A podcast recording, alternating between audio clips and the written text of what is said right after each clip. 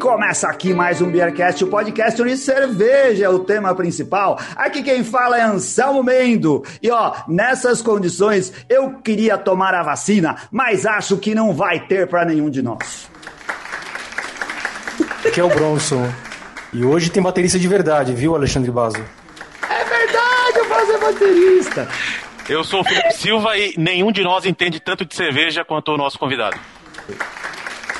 Eu sou a Ana Castilho e vocês acabaram com todos os trocadilhos que eu tinha pensado. nenhum de nós fez isso. Exatamente. Bem, então, é, quem está olhando aí o, o, pelo, pelo YouTube vê que eu fui batizado de Mari, mas eu me sinto Sadi. Então, o que importa é isso. Ah, muito bom! Estamos aqui com o queridíssimo Sadi Homerich. É assim que fala seu sobrenome, Sadi? Eu fiquei com medo. Foi, foi, foi, uma, foi uma boa versão. Ah? eu Não, tive bom, que assistir, assistir de novo um, um episódio inteiro do Médico Cervejeiro da Eisenbahn pra ouvir alguém falar seu nome pra ver se eu não falava errado. Então, aí, aí uma hora e a Titi se puxava, a Titi se puxava pra a Titia Miller também, né? É. de Santa Cruz. Então, puxava. Legal! Olha só que bacana. A gente conseguiu aqui Uh, através da Febreciane, que fez o contato, nossa querida Febreciane, lá de Blumenau. Ela falou: Eu conheço Sadi, vocês querem uh, conversar com ele? Pô, se queremos! O cara gosta de, de, de, cerveja, é músico, gosta de futebol, tem tudo que a gente gosta aqui também. Vai ser um ótimo papo no programa e estivemos aqui. E estamos aqui, né, agora para fazer essa gravação especial do Beercast. E, Sadi, é, desculpa aí esses trocadilhos, eu sei, e deve ser uma tristeza, porque você ouve essas conversas de nenhum de nós já desde que fundou a banda, não é? Todo mundo é, querendo mas, fazer um trocadilho. Mas a gente aprendeu, aprendeu a achar engraçado também. Né? Isso era meio xarope e tal, porque uh, 95 entre 100 locutores de rádio, quando ia dar entrevista, fazia a piadinha. A gente, a gente queria anunciar aqui o entrevistado, mas nenhum de nós está no estúdio. é uma piada horrível, mas a gente não podia nos furtar de entrar para essa lista aí, viu? Claro! Hoje também, especialmente, está aqui a Ana Castilho. Vamos explicar de novo. A Ana, ela é patrona querida do Bearcast, a gente sempre fala da Ana Maria aqui. E ela, oh. assim, a gente, desculpa, ela não gosta que fala. Ela, a Ana, a Ana é a Ana Maria que a gente fala que não gosta de chamar de Ana Maria. Então, a Ana Castilho, ela é patrona do Bearcast. Hoje, eu cheguei à tarde, eu falei disso, poxa, ia ser muito legal se a gente tivesse alguém mais fã e que entendesse mais de nenhum de nós. Entramos lá no grupo dos patronos, 100 pessoas lá. Quem é que adora o nenhum de nós aqui? Aí a Ana foi a primeira a levantar a mão, falar eu, e tá aqui. Passou batom, penteou o cabelo, passei, fez tudo. Tomei banho, passei batom, arrumei o cabelo e eu só queria dizer que um dia desses a gente estava discutindo, falando de música, e alguém, mesmo sendo música o assunto, alguém falou de Legião Urbana. E eu lembro que eu escrevi lá. Nenhum de nós rainha, Legião nadinha. E a Fre falou: Eu vou pintar, vou mandar pro Sadi. Mas não tem como definir melhor. Ah, muito legal. Agora, sim, ó, só, só pegando o gancho da, da Ana, uh, vamos combinar que uh, o rock nacional, né, do, do, da metade dos 80 até a metade dos 90, era, era bacana de ver, né? Era bacana sim, de ouvir. Nossa, era apaixonante, é, eu diria. Assim, foi o que, o que criou o rock nacional de verdade dessa. Assim, que, que, que, tudo que veio depois foi por causa do que aconteceu nessa época, né? Foi uma época uhum. muito criativa no Brasil, eu acho. Porque assim, eu, eu sou designer gráfico, eu sou desenhista. Essa época, os quadrinhos brasileiros foram muito importantes, né? Na mesma época que as bandas nacionais de rock surgiram. É uma época de efervescência cultural que eu acho que vai ser melhor compreendida daqui a um tempo. O pessoal falava assim, ai, década de 80 e 90, é uma, é um, são anos perdidos. Perdido aonde? O rock morreu? Morreu nada, que besteira. Principalmente no Brasil, é, essa época é riquíssima e muito importante. E tem que resgatar isso para o pessoal novo entender o, o, por que, que as coisas são assim agora. É que o, muito do que o pessoal fazia como Sadi lá na, na década de 80 e 90. E faz até hoje, né, Sadi? Você não faz quantos shows por mês? É, então, agora nesse ano não dá para contar, mas a, nossa média é 80 shows por ano. Né? Caramba! E, e assim, uh, falando sobre essa questão estética, preocupação estética que havia, uh, sempre estava interligado a música a, um, a, uma nova mídia que era o clipe, né? Ah, que é a, acabou a MTV, né? Quando, quando veio, parecia que tinha uh, se aberto uma nova janela e então a gente aqui tinha um bar chamado tem um bar chamado Ocidente, que é um bar que sempre foi de efervescência cultural e que ditando as modas. Então a gente ia lá uh, ver os vídeos do and the Bunnymen, ver os vídeos primeiros do The Cure. A gente ia lá em exposição, o pessoal que que que estava uh, trabalhando com arte, com uh, aquela estética da época. E no fim a gente acabou fazendo o nosso show vez que a gente tocou Camila foi no Bar Ocidente. Então, tudo é, era um, um, um imbróglio cultural muito legal.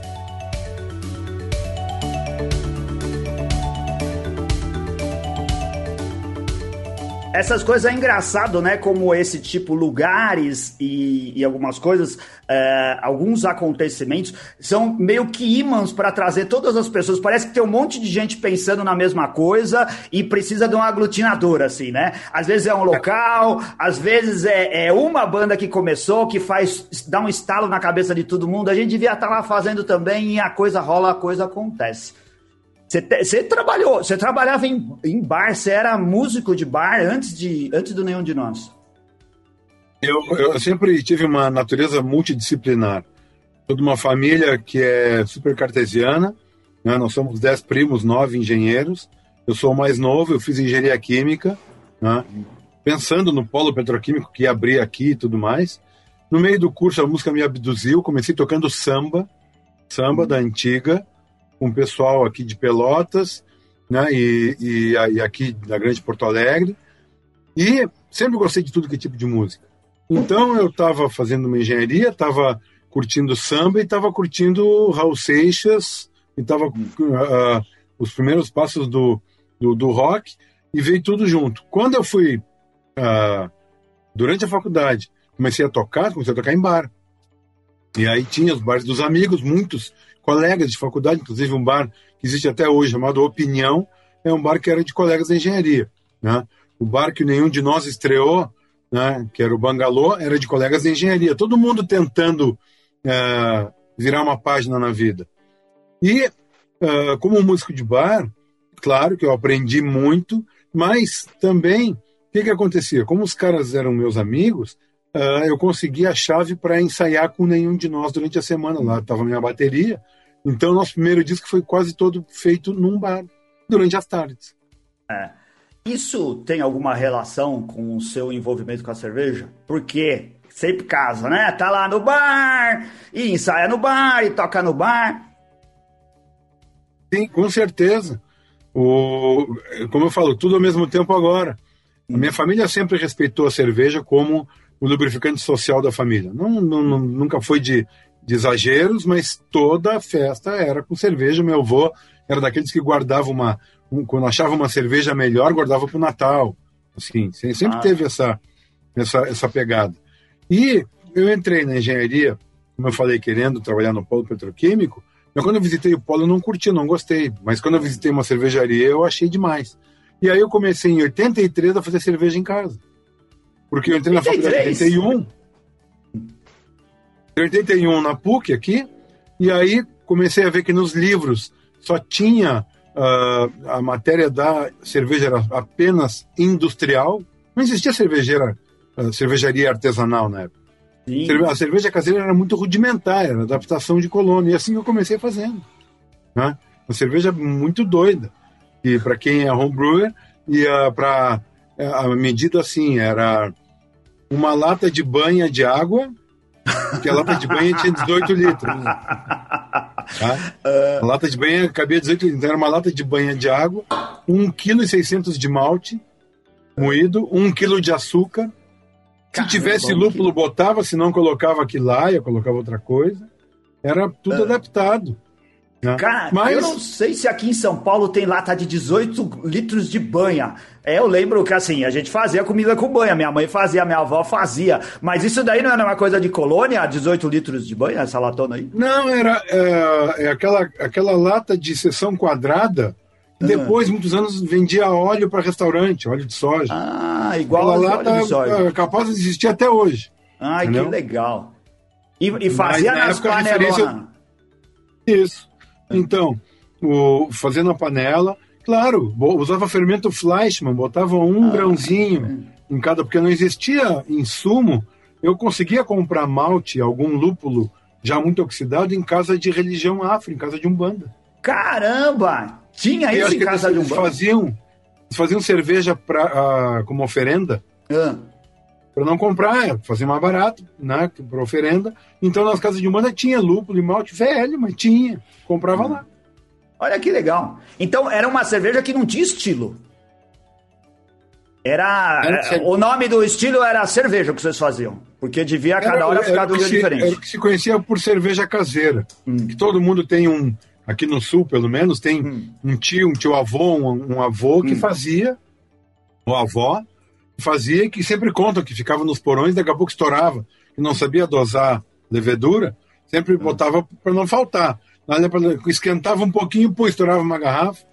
Né? E, é, são histórias aqui é, que, com certeza, fazem, fizeram do Rio Grande do Sul um dos precursores na retomada, ah. no renascimento da cerveja artesanal no Brasil.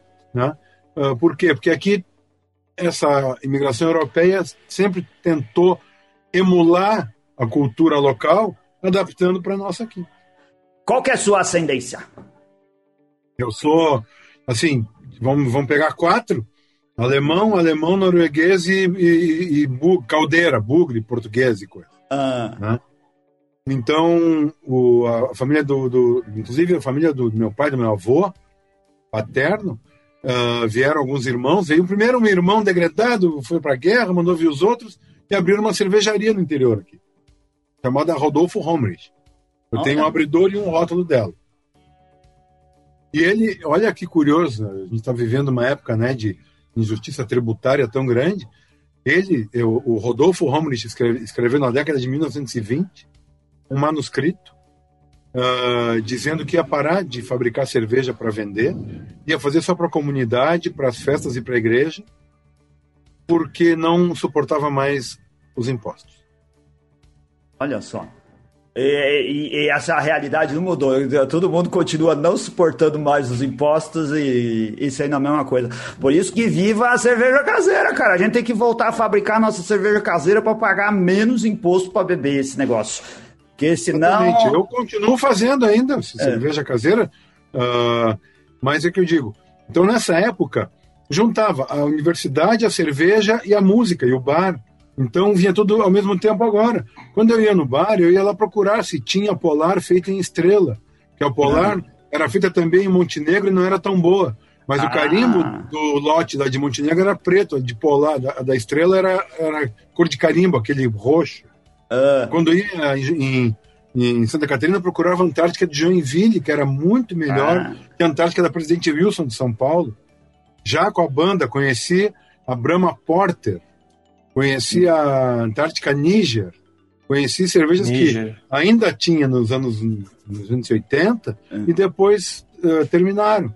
E, é, e, e, era muito legal. Essa, a minha busca começou assim. É, a gente fazia tinha uma do Sul. É, eu lembro que tinha uma do Sul que chamava Falcão, se não me engano. Não tinha uma, esse nome? Era Falcão. Falcão. Eu lembro que tinha um bar aqui em Luiz Putinho, em São Paulo, que tinha mais de 200 tipos de cervejas do Brasil na época que só tinha isso.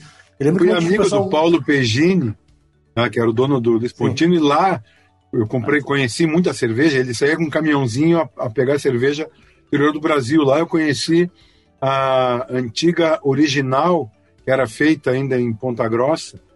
E os rótulos mais antigos ainda dizia assim: a Pilsner Urco é o brasileiro. Né? Uma cerveja um mais amarga.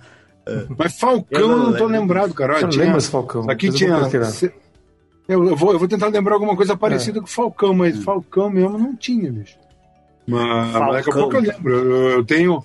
Eu tinha Serra Malte, Biruta, uh, diversos aqui, mas Falcão não estou lembrado, não. Um dos maiores camisa 5 da história do Brasil, Carlos Bronson. Disso daí o Sadi não esquece de jeito nenhum. Oh, a, gente, a gente começou a falar e esquecemos de brindar e falar o que estamos Isso, é. bebendo, como a, a gente faz todo o programa aqui. O que, que você está bebendo aí, Sadi? Então, eu estou tomando uma, uma Berliner Weiss com Boa. lúpulo Azaka, tá? que é produzido pela Hildegard. Hildegard é de uma cervejeira, né? que é a Rosária Pens. Ela teve ah. por muitos anos um bar muito legal aqui em Porto Alegre. Aí depois ela teve o bom senso e a sorte de passar o bar adiante bem antes da pandemia. E agora ah. ela mora em Santa Catarina e ela tem, uh, ela, ela, é uma cervejeira cigana, né? ela tem algumas cervejarias. Essa aqui fica na Continente, né? aqui na Grande Porto Alegre. E muito legal essa Berliner Weiss com Azaka. Deu uh, uma refrescância a mais. Eu curto muito esse lúpulo. E é uma ceva que, obviamente, só vai se encontrar aqui em Santa Catarina. Ah, a Rosália que tá sempre com a gente, nas caixas de comentários. É. Tá sempre com a gente. Participou do Coisa Cervejeiro, a Rosália é simpaticíssima. É. A Rosária foi, foi quinto lugar no concurso nacional de, de, de cerveja que eu era jurado. Olha só, que legal. Você foi jurado. De... Bom, peraí, deixa. Eu vou fazer essa pergunta depois. Senão eu fiquei emendando. Vamos ver o que, que todo mundo tá bebendo e vamos brindar. Saúde! Aê! Saúde, pessoal! Saúde!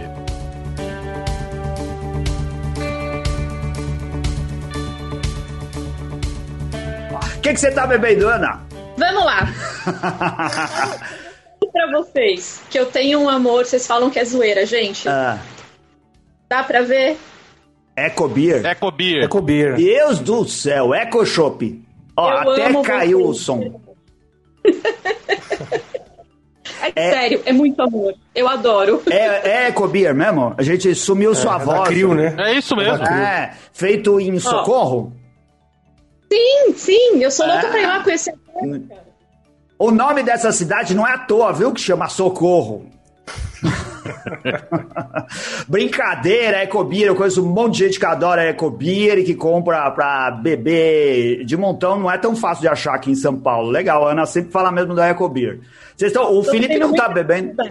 Fala, eu tô bebendo uma... Não, eu ia dizer que a cerveja não é de quem faz, é de quem bebe. É. Assim como a música. Assim como a música não é de quem faz, é de quem ouve. É, você toma posse, a partir daí é sua e você faça o melhor que puder com ela. Eu tô bebendo um estilo básico, que é, é um estilo sem malte, sem levedura e sem lúpulo. Ficou bem filtrado, hein? Essa é, daí decantou legal. Bem filtrado. O Felipe não tá bebendo porque ele tá, tá doente, tá tomando antibiótico, porque ele é um grande beberrão, a gente conhece ele aqui como Grauler humano, então, ele tenta fazer jus ao nome, é, só que hoje não tá podendo. Mas o Bronson pode, porque o Bronson já sarou, certo, Bronson? Sim, faz tempo já. Eu tô tomando aqui a, a Huracan da Vortex, que é uma boa. IPA com dry hop de Eldorado. Muito boa, é feita lá na, na startup. Legal. Eu queria, eu tô tomando uma cerveja, o Luquita trouxe é, quando ele veio trazer as nossas cervejas do Beercast para cá, ele trouxe, uh, deixa eu acertar aqui, essa cerveja aqui. A Hopzilla Attack, uma Double New England IPA. Cara, agora a gente já tá nas Double New England IPA nacional. Estou aí no aguardo das Imperial New England IPA e nas Double Império New England IPA. A Triple coisa... já tá começando, Anselmo. Não já tá começando a aparecer, Triple. Quem presenteou essa cerveja aqui foi o Felipe Dantas, nosso patrono, Bronson. Que ele é da, da Lizard, né? Da Mad Lizard. Então, você deve ter mais informações do que eu, porque eu não tenho. O, o, o Luquita trouxe, falou assim: olha, quando eu passei para entregar cervejas, o Felipe tinha duas. Deu uma para mim, eu tô trazendo outra para você, e por isso que eu tô falando dela aqui. Você sabe quem faz? Então, o Felipe Dantas, ele, ele, tem, ele tem uma, uma cervejaria, cervejaria, não sei se é cigano ou não, e essa Mad Lizard é dele. Então é uma, é uma colaborativa, né? Com mais uma outra Sim. cervejaria. Agora, com esse óculos aqui. Ah, com a Undertap do, do Cadu. Ah, Undertap aqui de Santo André. É. Legal. Parabéns, olha só. Eu não sei se é realmente uma, uma Double New England IPA, mas é, é uma New England IPA, porque é muito. Uh, uh, remete muito a outras do mesmo estilo que a gente encontra no mercado. Mas acho que ficou muito boa, viu? Eu tô mostrando o lugar errado aqui.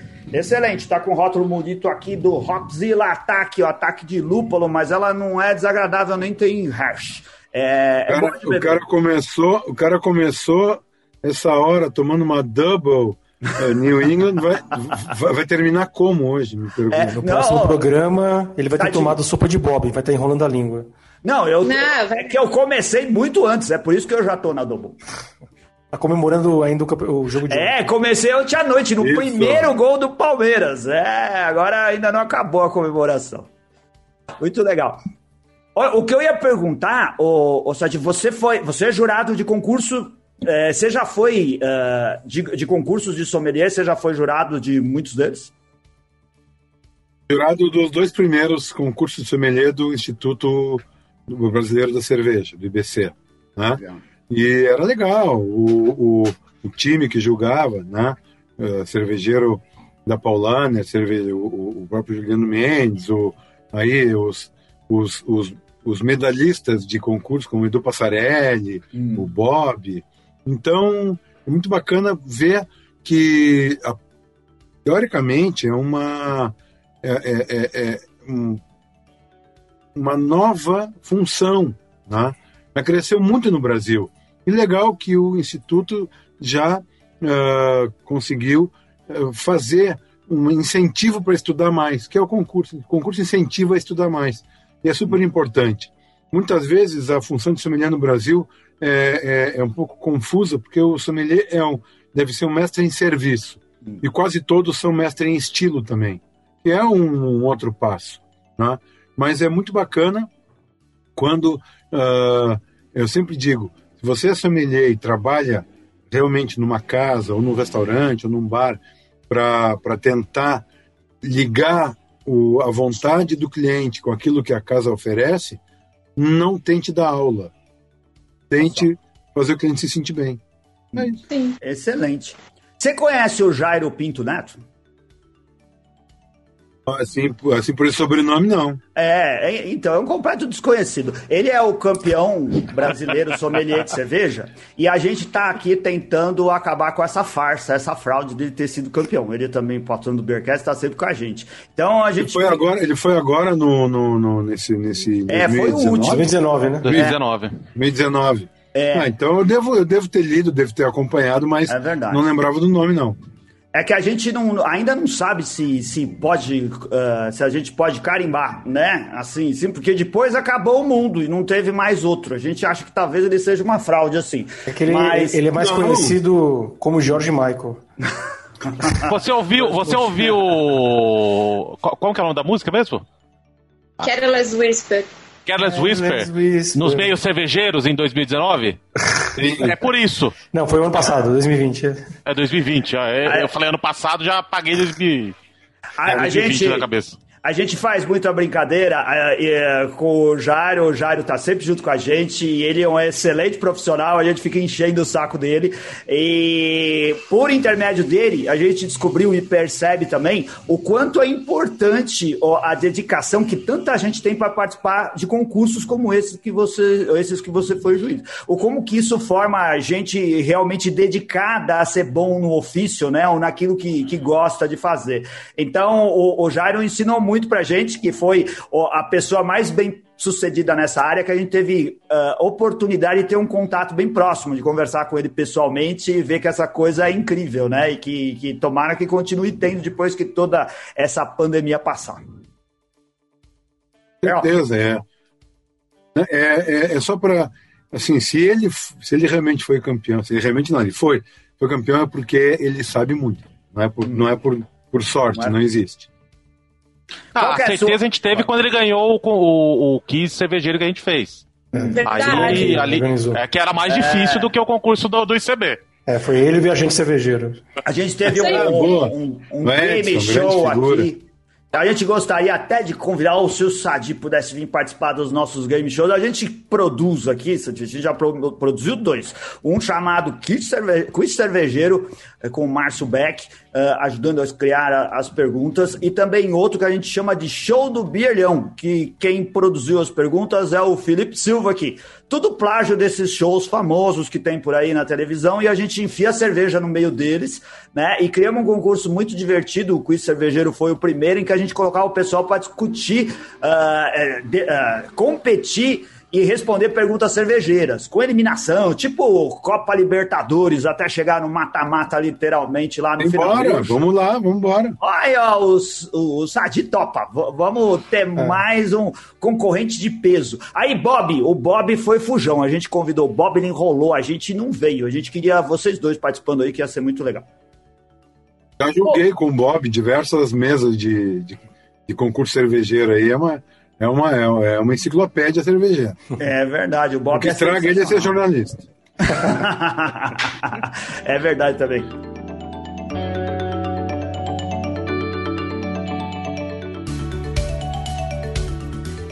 Ô, Ana, quando que você começou a ouvir nenhum de nós? Fez que eu nasci, na verdade. Agora vai ter que aí, falar o ano que você nasceu. Vai, conta aí que a gente não sabe. Não direi o ano que eu nasci, ah. mas. Essa indelicadeza. Essa indelicadeza. Céu. Hum. Mas... Eu acho que eu já fazia cerveja quando a Ana nasceu. Vambora. Então... É. Mas não faz tanto tempo, gente. Faz pouco tempo. Mas eu estava falando antes da gente começar a gravar. É, sempre foi, nenhum de nós sempre foi um, um, tipo, sempre foi uma música que foi presente aqui em casa. Porque, felizmente, eu venho de uma linhagem de pessoas que têm bom gosto musical. E conforme eu fui ficando mais velha e tudo mais, isso só foi refinando. E daí, assim, os discos que eu tenho, eles não são heranças. Fui eu fui atrás, comprei, ainda procuro. Meu maior passatempo é procurar disco na internet, aí buscar disco em sebo.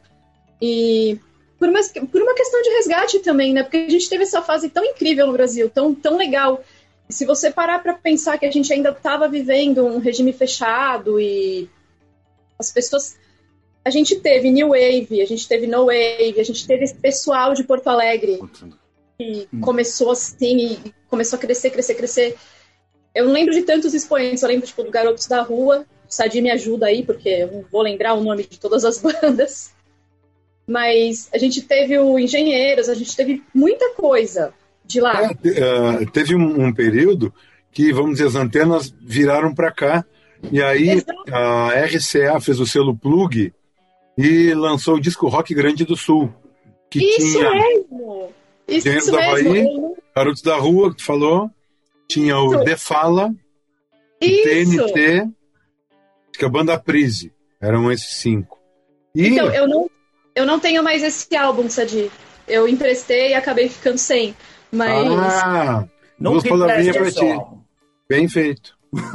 Bem feito pra mim. Nunca emprestar, né? Não, eu vou gravar e te devolvo. Não, gente. É. Não, não, emprestem. E aí, então, uh, o Nenhum entrou como uma banda quase bônus do selo Plug, porque uh, a, a, história de ser um selo maldito de rock e tal era para ser 13 bandas. Tá? Então tinha Violeta de Outono, de São Paulo, né? tinha o Geriza, do Rio, né? E, e aí, uh, quando o Tadeu Valério, que é o cara que fazia, vamos dizer, o descobridor de talentos, quando ele ouviu Camila, ele falou assim: não, eu quero essa banda. Ligou pro nosso empresário: como é que é a banda? É um trio. Ah, trio é barato, vamos fazer. É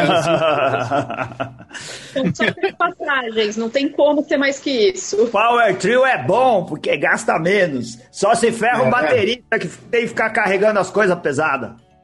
Você disse que é família cartesiana, né? Tem tudo a ver. Matemática tá em primeiro lugar. É. Olha, eu não, eu não concordo, porque eu, eu toco baixo, eu toco contrabaixo, mas eu sempre fui muito amiga dos bateristas, sempre sou o prato para carregar, gente. Não uhum. sejam amigos de bateristas.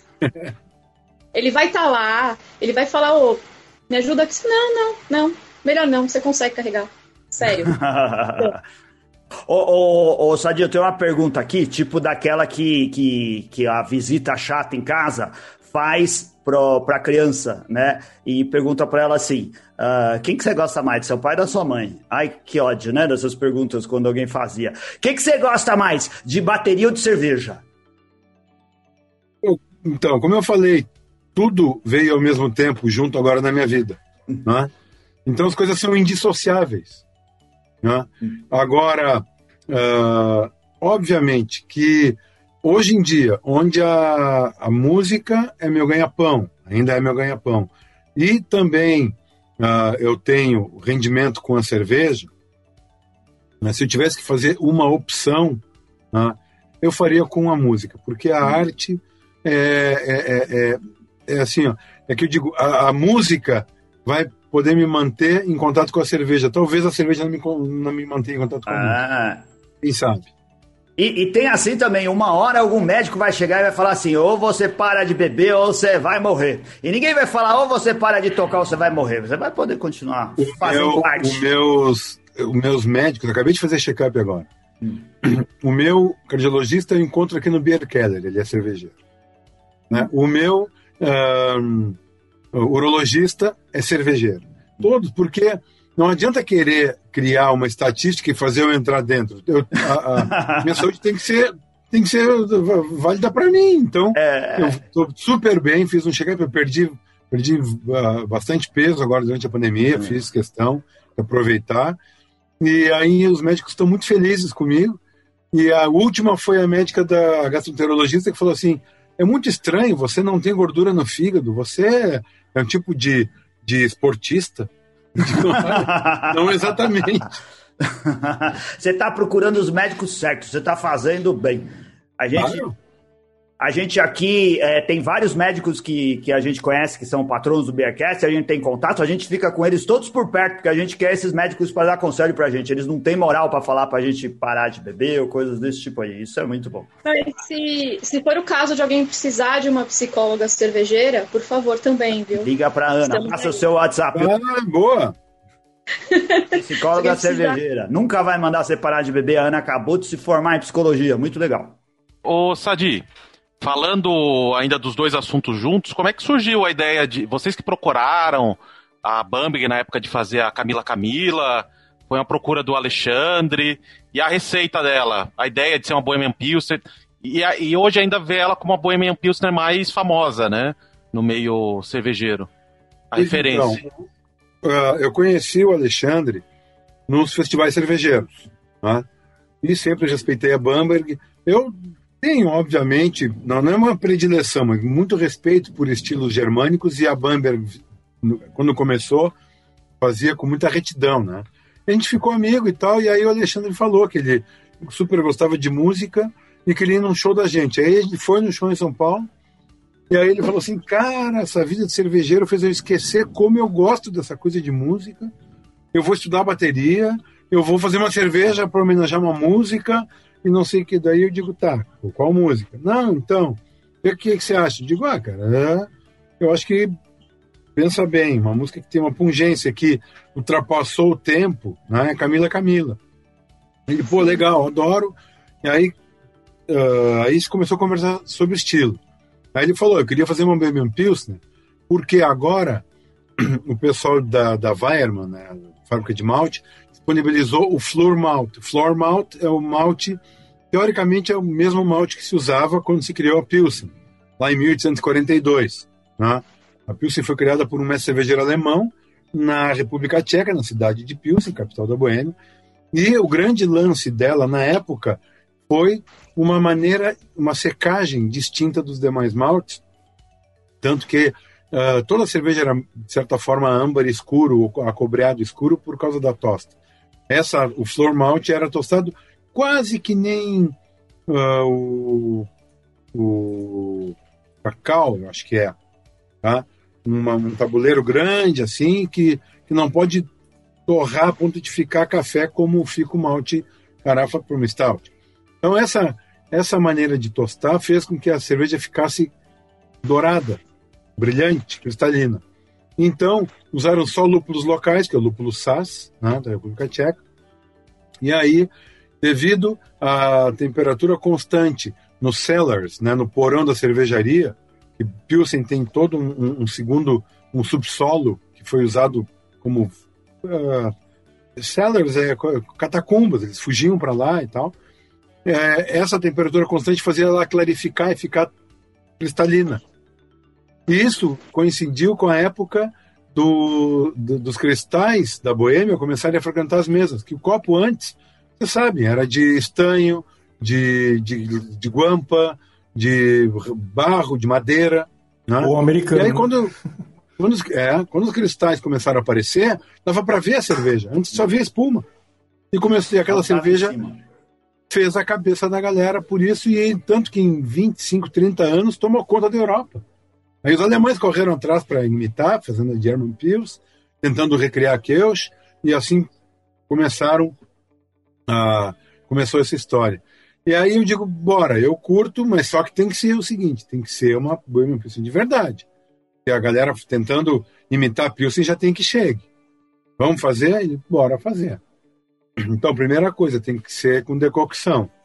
Quem é cervejeiro, uh, o cervejeiro caseiro, sabe que esse conceito é um conceito complicado de trabalhar, especialmente numa, numa fábrica que não foi projetada para isso. Né? Não, não, mas vamos fazer, a gente vai dar um jeito de fazer decocção. Beleza.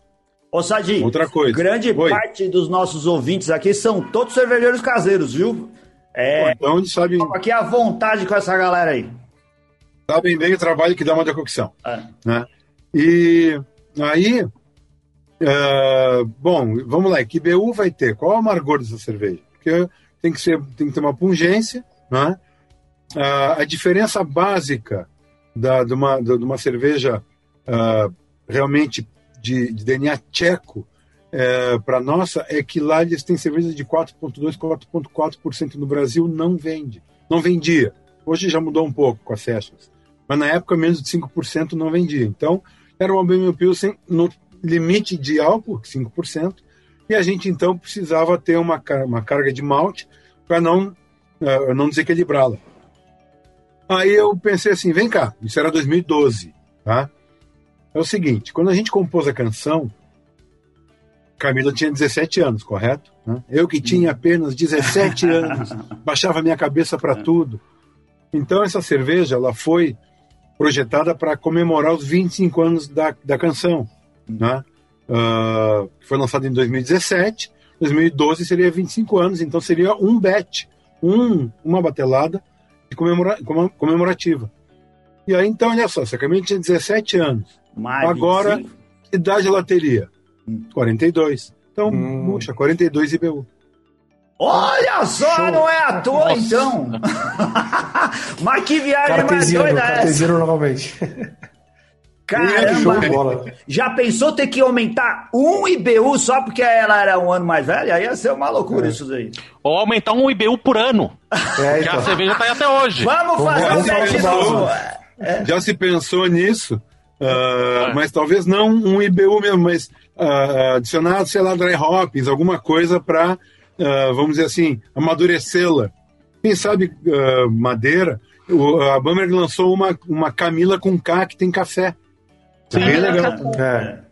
Oh, enche o saco do, do Baso lá, é. Tadi, pra fazer. Agora ele já fez IPA, agora, agora, é. agora, agora fez IPA, é verdade. A gente tem que agora agradecer que ele, que ele é melhor cervejeiro do que ele é baterista. Se ele toca, faz cerveja como ele faz, como ele toca bateria, a gente tava perdido. Então tem que aproveitar o melhor dele, que ele faz cerveja bem e, e gosta Cara, ele, ele, faz, ele faz a melhor coisa que um baterista pode fazer, é se divertir tocando. É, diverte muito. Ah, tá louco. A banda sem nome Esses dele. Esses dias eu fui lá pegar uns growlers e aí eu comecei a ouvir a bateria lá na. Tava na recepção da fábrica, fábrica já fechada, né? Só a parte de. Só a entrada ali, a recepção aberta. E a bateria, até escrevi para ele, eu falei assim, eu tô ouvindo alguém tocando Pink Floyd na bateria essa hora? Falei, na bateria sou eu, aí o Pink Floyd já ele tem um problema, né? Tava dentro da sua cabeça, Felipe, esse é. foi o problema. Era o time. É. É, eu e o Felipe somos felizardos porque a gente tem uma presença grande em Sorocaba, né? Eu moro de fim de semana lá, então frequento a Bamberg já há anos. Hum. E o Felipe morou muitos anos lá e continua, tem família lá e vai com frequência para Sorocaba. Então a Bamberg realmente é uma referência. Camila Camila, pra gente é um, é um chup meio padrão para festa de fim de semana, aniversário, tá sempre presente. É, só pra ver, é, ainda tá presente. Olha quanto, quantas cervejas morreram é. nesse percurso aí. Essa daí tá forte. Só complementando, uh, como eu falei, a Camila ia ser uma edição comemorativa. Só que naquele ano, os rankings cervejeiros do Brasil, da Parceiros da Mesa, do Bob e tudo mais, ela, ela foi primeira colocada como Lager e como Bohemian Pilsner. E aí a gente se olhou assim, pô, vamos parar de fazer, velho? Não, né? Então tá. Então acertamos um royalty que é pago em cerveja. E aí segue fazendo. Esse royalty é bom. Falando em um royalty, detalhe, falando... Um detalhe só que é importantíssimo nesse estilo. Essa cerveja precisa de maturação, precisa pelo menos 28 dias de maturação. Então o que que o Baso fez? Existe um tanque de 7 hecto, 70 hecto lá, um tanque só, onde é feita a camisa. Então ele programa quando, em, quando ele invasa, quando embarrilha e engarrafa, é o dia que está fazendo a outra. E aí leva entre 30 e 40 dias para ela assim vazada e Dá prepara tempo. outra. Então é o mesmo tanque que está sempre uh, com a maturação correta. Isso é fundamental.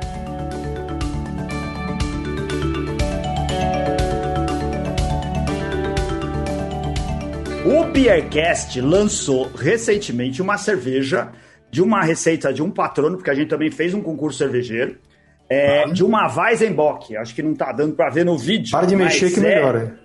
É para cá. Weizenbock, a Weizenbock do Beercast com esse afasta, lindo... Afasta, afasta, ah, Weizenbock. Weizenbock, esse lindo rótulo aqui. É uma cerveja em homenagem aos patronos do Beercast. Tem um patrono chamado Elton, ele ganhou o nosso concurso cervejeiro. A gente teve 21 inscritos, teve 12 finalistas, teve quatro medalhas. É, uma de ouro, uma de prata e duas de bronze. A gente pegou a medalha de ouro. Aberto? Oi? Oi? O estilo era fechado. Estilo né? não, não, era fechado. Todo mundo ah, era obrigado. Era é, é, obrigado a fazer esse estilo que todo mundo chamou de maldito aí, porque acho, todo mundo achou muito difícil de fazer. e foi o BJCP. E, o xingaram pra caramba, mas fizeram. E a gente achou que tinha jeito de corrigir uh, os defeitos e melhorar a cerveja para poder. A gente fez uma produção pequenininha de 200 litros e poder vender para as pessoas e distribuir para os amigos coisas desse tipo. Distribuir para os amigos, não, né? Na verdade, a gente vendeu tudo. É, você acha que uma Weizenbock tem chance em concurso? Tem, claro. É. Já que eu já não é joguei diversas Weizenbock aqui no Brasil, tem algumas, algumas boas. O que, o que, que acontece? Hum. É, o pessoal tem que se dar conta que essas cervejas, ainda, ainda mais de origem germânica, ainda mais de inverno, elas são cervejas que têm que ser feitas com muita calma, porque elas precisam né, de uma maturação longa para conseguir chegar na, naquele paladar de, de amêndoas, de nozes, não ficar só com fenólico, né? ou só com a Weizenbock seria banana passa mais. Aqui no Brasil, a maioria, como é feito mais rápido e, e, e o pessoal força um pouco a, a, a, na fermentação, ela fica muito fenólica. E eu acho que desequilibra. Eu não gosto tanto do cravo assim. Quantos dias prefiro... você acha que seria legal? Oi? Quanto tempo você acha que ela devia ficar? Uh... Ela tem que maturar pelo menos uns. Olha, Weizenbock, pelo menos uns 40 dias. Hum. Foi, foi, isso aí que maturou mais ou menos 40, 40 dias. dias. E a fermentação, ela é uma ale. Hum. Né? Só que é uma, é uma ale que não pode fermentar em quatro dias. Hum. Tem que trabalhar com ela começar um pouco mais baixo para não gerar tanto fenólico. E aí depois, sim, no final, ir subindo um grau por dia, como o pessoal faz normal. Só que, é, assim, ó, é engraçado. O pessoal busca muita levedura, propagar e levedura. Cara, até, até hoje, para mim, o WB06 ainda, ainda é o campeão aqui para fazer essa cerveja. Legal. O que, que a gente usou, Bronson? Você lembra qual que era? Eu vou pesquisar aqui, não lembro agora. Ó, eu falo assim, a gente, ô, Sadi, mas é porque a gente é metido, viu? Porque, é, na verdade, a gente não faz cerveja. A gente é agitador. É, nenhum de nós é cervejeiro caseiro, a gente também não, não tá envolvido Opa. com nada de produção. Tem Trocadilho o... essa hora? o Felipe é sommelier. A gente é metido a, a, a, divulgar o mercado e ficar enchendo o saco das pessoas. Então, a gente fez a cerveja, mas com a ajuda de profissionais que a gente considera era bem competente. E, e, a Ana, e a Ana é cervejeira? Faz cerveja também? Eu faço cidra. Não, é uma bebedora. A gente tem aqui muita gente que faz cerveja, né? Das pessoas e a Ana falou que faz cidra. Cidra. cidra. Ah, Eu não tinha entendido. Ah, muito legal, velho. Aí, ó, Passo. uma fermentadora. Vive invasei hoje. Olha aí, ó. Pô, um dia eu vou querer provar. Olha aí, Ana. Vai ter que mandar. Eu gosto de cidra. Te mando. eu com certeza te mando. É, eu tenho tentado fazer umas coisas diferentes em relação à cidra. Comecei fazendo de pera, né? Que é o mais, mais básico. Passei por uma cerveja. Passei por uma cidra de beterraba. A base de beterraba. Ficou incrível. Incrível mesmo. É, fiz uma de morango com pimenta. Eu comi um doce que tinha morango com pimenta. Eu falei, putz, isso aqui numa cidra fica sensacional. E eu tô desenvolvendo umas outras receitas agora com abacaxi e maracujá para ficar uma coisa mais fresca. Mas ah. aí vai ter dry hop de citra. Ah, mas aí tudo a ver. Exatamente. A ver. Exatamente. Ah, legal. Ah, não, faço questão de te mandar. É, é, é, muito vou, bom, vou viu, ô, Sadi, porque ela te mandar a Cidra, porque ela também teria uma grande chance de te mandar umas garrafinhas de corote, que a gente sabe que também ela é chegada no corote. e aí, eu não sei se aí no sul também chama corote, é corote também? Aquelas garrafinhas bujudinhas de café? Só, só se for o azul, que é bem ah. natural. Desses daí também. Bote azul. Ô, ô Sadi, depois que acabar essa nossa gravação aqui, a gente tem uma segunda gravação, a gente aproveita os dias durante a semana para fazer mais de um programa. É um programa que a gente chama assim de Cerveja for Dummies. É, é, tirar dúvidas e a orientar cervejeiros caseiros. Então a gente traz as pessoas que entendem, a gente vai ter o Felipe Zambon, vai ter o Flávio Yokoji para falar de fermentação. Hoje a gente vai gravar um programa falando de fermentação. Se você um dia tiver com tempo livre, quiser gravar um programa para dar dicas para cervejeiro caseiro, a gente ficaria felicíssimo em te ter por aqui. É um negócio assim de. É, eu acho um baita convite, mas eu não posso agregar muito, porque enquanto cervejeiro caseiro, eu não faço a menor conexão com estilos e guias e coisas. Ah, mas não tem problema, os nossos é. amigos também não fazem, eles precisam dessa, ah, tá, dessa, porque... dessa força. Mas você não faz por intenção. É. Os nossos amigos. Eu tá só...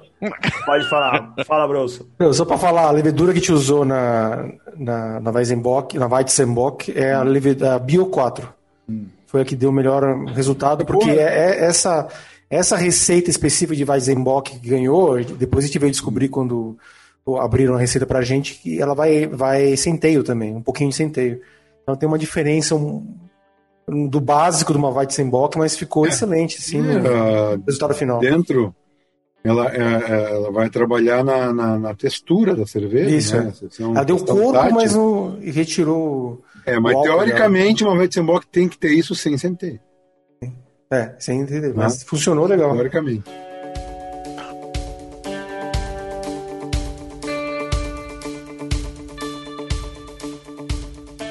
Ô, ô, Sadi, cara, ó, muito obrigado. A gente tá aqui no, no nosso final do programa. Foi divertidíssimo. Você é um cara, como todo mundo já tinha falado, a hora que, eu, que, a, que a Fê citou o seu nome, ela falou assim: Ah, tranquilo, eu vou conversar com ele, é uma das pessoas mais legais que eu conheço. E assim, que você era muito acessível. E tá cheio de gente metida no mundo da cerveja. É... Não que a gente não consiga chegar às pessoas, mas você é um cara muito gente boa e a gente agradece esse papo leve que você teve aqui. E essa disponibilidade de estar tá conversando no dia de semana num, num podcast, a gente fica muito grato por isso, viu? El, el, diablo no es diablo por malo, e sim por viejo. Faz tempo é... que eu entrei nessa história e eu vi, eu, na boa, é, eu tinha esperança que um dia o, a, a, cerveja artesanal ia chegar no nível que chegou hoje. Né? A gente começou a fazer, que era meio de maluco fazendo, quando começou as, as primeiras histórias, e o, o, o, o Dado Bia, o, o Marcelo Carneiro, né, o Luciano da Bork. Quando o pessoal começou com essa história, eu, eu, eu tinha fé que isso ia uh, ter um desfecho. Claro que é, não é fácil, não é nada fácil. Eu sei o quantos empreendedores penam para poder levar seus negócios adiante, mas a cerveja uh, brasileira tomou um espaço muito importante. Os cervejeiros brasileiros são heróis que uh, nos fazem ter uma vida melhor. Eu tinha um programa um talk show chamado Extra Malte por um mundo cervejeiro melhor.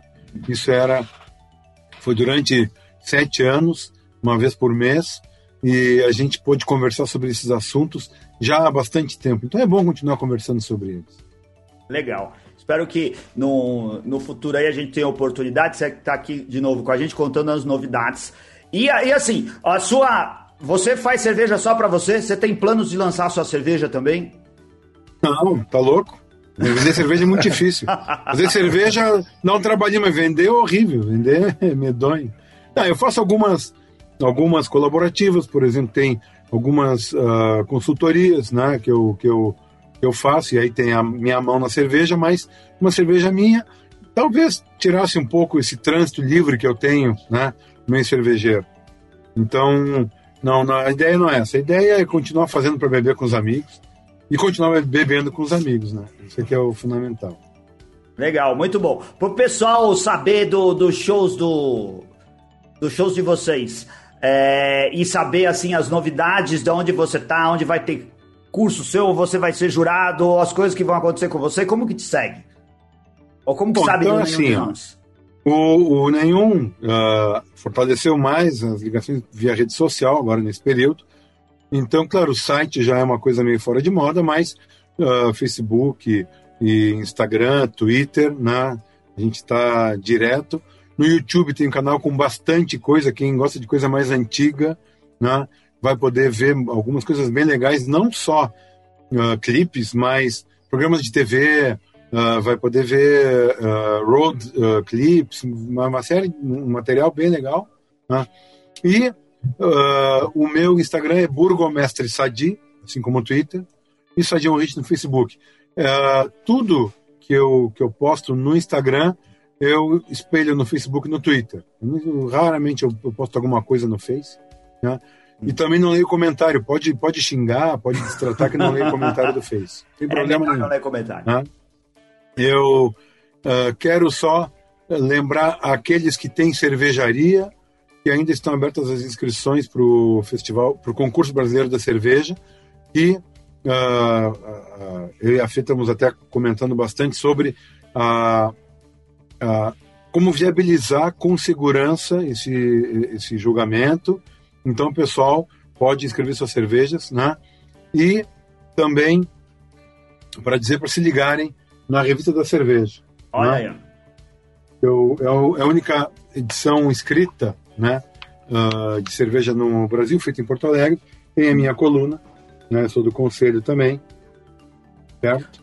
E, gente, mantenham-se conectados, mantendo uh, uma relação com coisas legais, como boas cervejas e boa música. Obrigado, Ana, por acompanhar a gente por todo esse tempo. Né? A todos que estavam no YouTube. Obrigado, Ana. A todos que estavam no YouTube também. Uh, e vocês pelo convite. Uh, muito legal estar participando aqui do Beercast. Esperamos voltar em breve com mais cervejas e mais histórias. Legal. Fantástico, muito Leia obrigado. lá a, cerveja, a, a, revista da cerveja, que é aí uma heróica edição. As, a, as edições impressas estão com grandes dificuldades, cara. Fazer revista é difícil e ter coisas impressas que você lê pegando na mão lá tá cada vez mais difícil. Heróico isso, o pessoal continua firme. É a única aqui no Brasil que tá falando de cerveja. Vai lá ler as matérias do Sadi, que são muito boas. A gente tinha colocado isso na pauta e tinha esquecido de falar. Muito obrigado também. E aí, Felipe, tudo bem? Podemos encerrar o programa, Bronson? Já falamos. Um abraço para os patronos? É, manda aí. Tem patrono? Vamos mandar um abraço para os patronos. Tem um novíssimo patrono que entrou hoje, que é o Marcos Cabelo, com dois L's, deve ser. É o Marcos é, Cabelo. O Marcos Cabelo voltou a ser patrono, hein? Voltou, ele é, já voltou a ser? Ele já veio aqui em São Paulo. O Marcos Cabelo é um. Ele foi com a gente na Bamberg, inclusive. Foi, ele participou ah, tá. do evento lá da, do Marcelo Stein na, na, na cervejaria Bamberg. É, quando a gente fez com o Tucano, ele tava lá, conhecemos pessoalmente. Grande abraço, Naquela legal. época acho que não tinha nem patronato, né? Tinha, não sei. Bem-vindo de volta, tinha, gente. Não tinha na época. Não tinha, é. Bem-vindo de volta. E também um abraço. De volta. É bem-vindo. E os mais recentes patronos, que é o Felipe Dantas, aí da, da Mad Lizard, o Marcelo Frank, da Ultra Franks Café o Rogério Costa e a Tessa Martins. Vire patrono do Beercast a partir de 10 reais por mês e participe de sorteios, programas, confrarias do grupo mais animado do WhatsApp. E Você venha conhecer patrono... os seus ídolos, tá? Vocês podem vir conhecer os seus ídolos. Funciona, gente. Sim. Olha aí, vamos trazer mais gente legal do mundo da cultura e das artes. Aí você pode vir e participar também. Quem sabe quando a gente for lá pra Blumenau, ou se a gente estiver fazendo festa aqui em São Paulo, estiver fazendo show aqui em São Paulo, quando acabar isso daí, você vai lá, Ana, e a gente consegue autógrafo nesses seus discos raros aí. Tenho certeza que a gente vai autografar tudo e colocar uns coraçãozinhos assim pra você. Valeu, obrigado muito, Sari. Até eh, curtam aí o programa, voltem na semana que vem, ouçam o Beercast toda semana, tá lá, Spotify, eh, agregadores de, de podcast, iTunes, Amazon. Alexa, Alexa já sabe, já toca. Alexa, também. pede pra Alexa, toca Beercast e ele toca. Toca o Beercast que o Sadi participou e ele toca. Fala, Sadi.